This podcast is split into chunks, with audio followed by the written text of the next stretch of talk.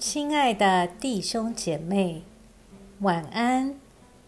经过白天的忙碌，我们在一天的结束前，再次来亲近上帝，请听上帝的话。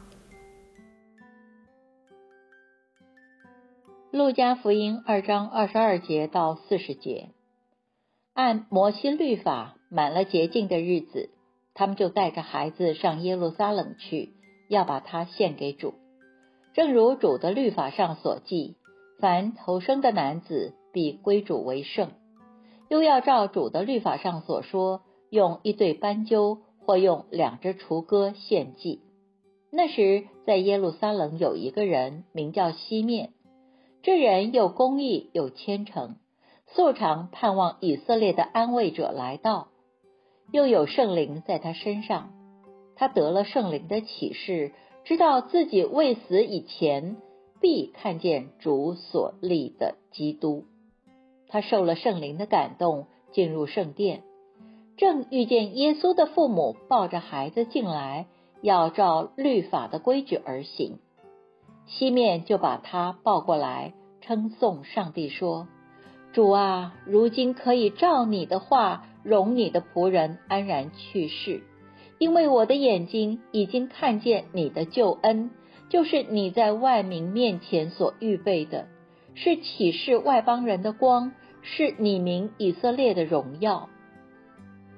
孩子的父母因论耶稣的这些话就惊讶，西面给他们祝福，又对孩子的母亲玛利亚说：“这孩子贝利。”是要叫以色列中许多人跌倒，许多人兴起，又要成为毁谤的对象，叫许多人心里的意念显露出来，你自己的心也要被剑刺透。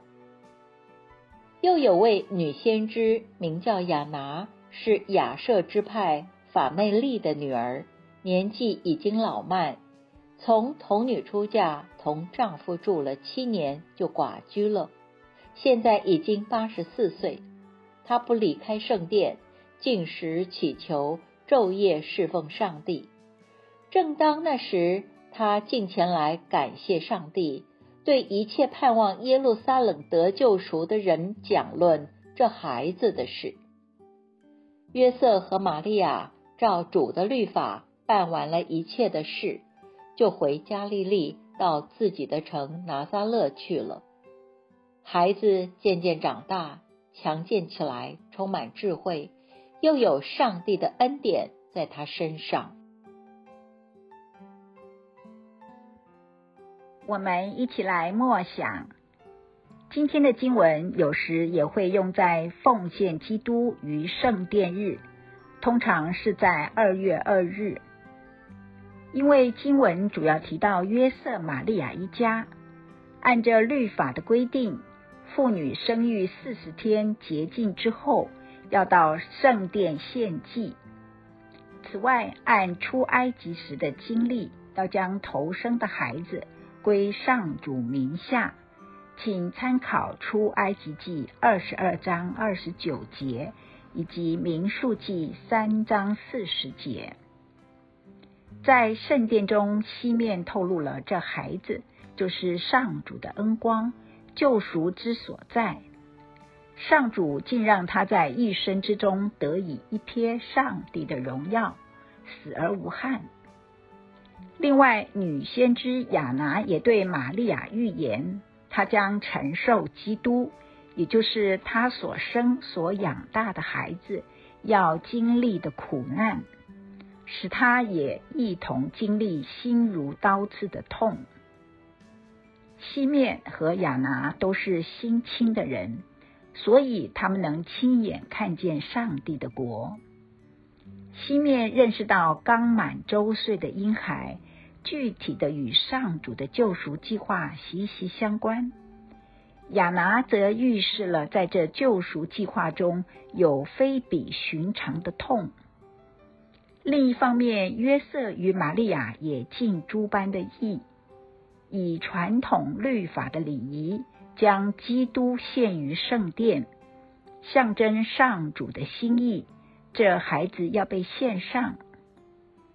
这个仪式揭开了上主救赎计划过程的一个环节，同时也展开了这孩童奉献的人生。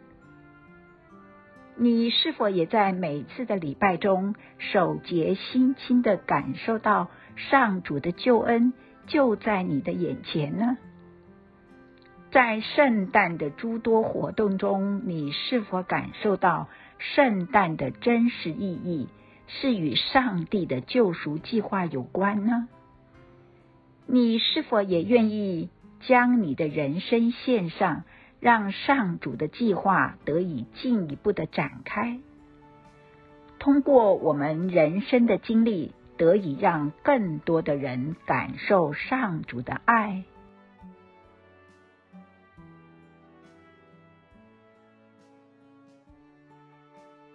请默祷并专注默想以下经文，留意经文中有哪一个词、哪一句话特别感触你的心灵，请就此领悟，以祈祷回应，并建议将心得记下。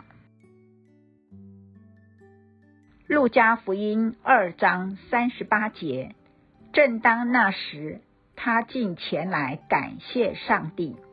对一切盼望耶路撒冷得救赎的人讲论这孩子的事。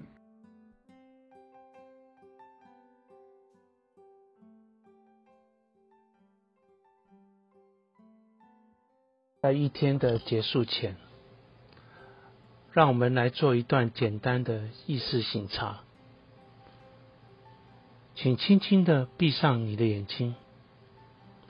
反复的深呼吸，放松身体，也放松心情。求主光照你，回顾一下今天可有感恩的事，今天可有感到不被祝福的事，今天我需要与谁和好？耶稣是否邀请我？明天要如何调整自己？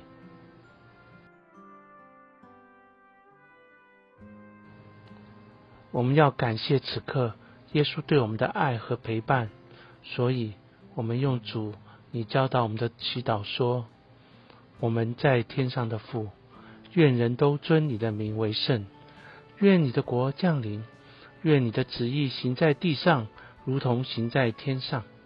我们日用的饮食。”今日赐给我们，免我们的债，如同我们免了人的债，不叫我们遇见试探，救我们脱离凶恶。因为国度、权柄、荣耀，全是你的，直到永远。阿门。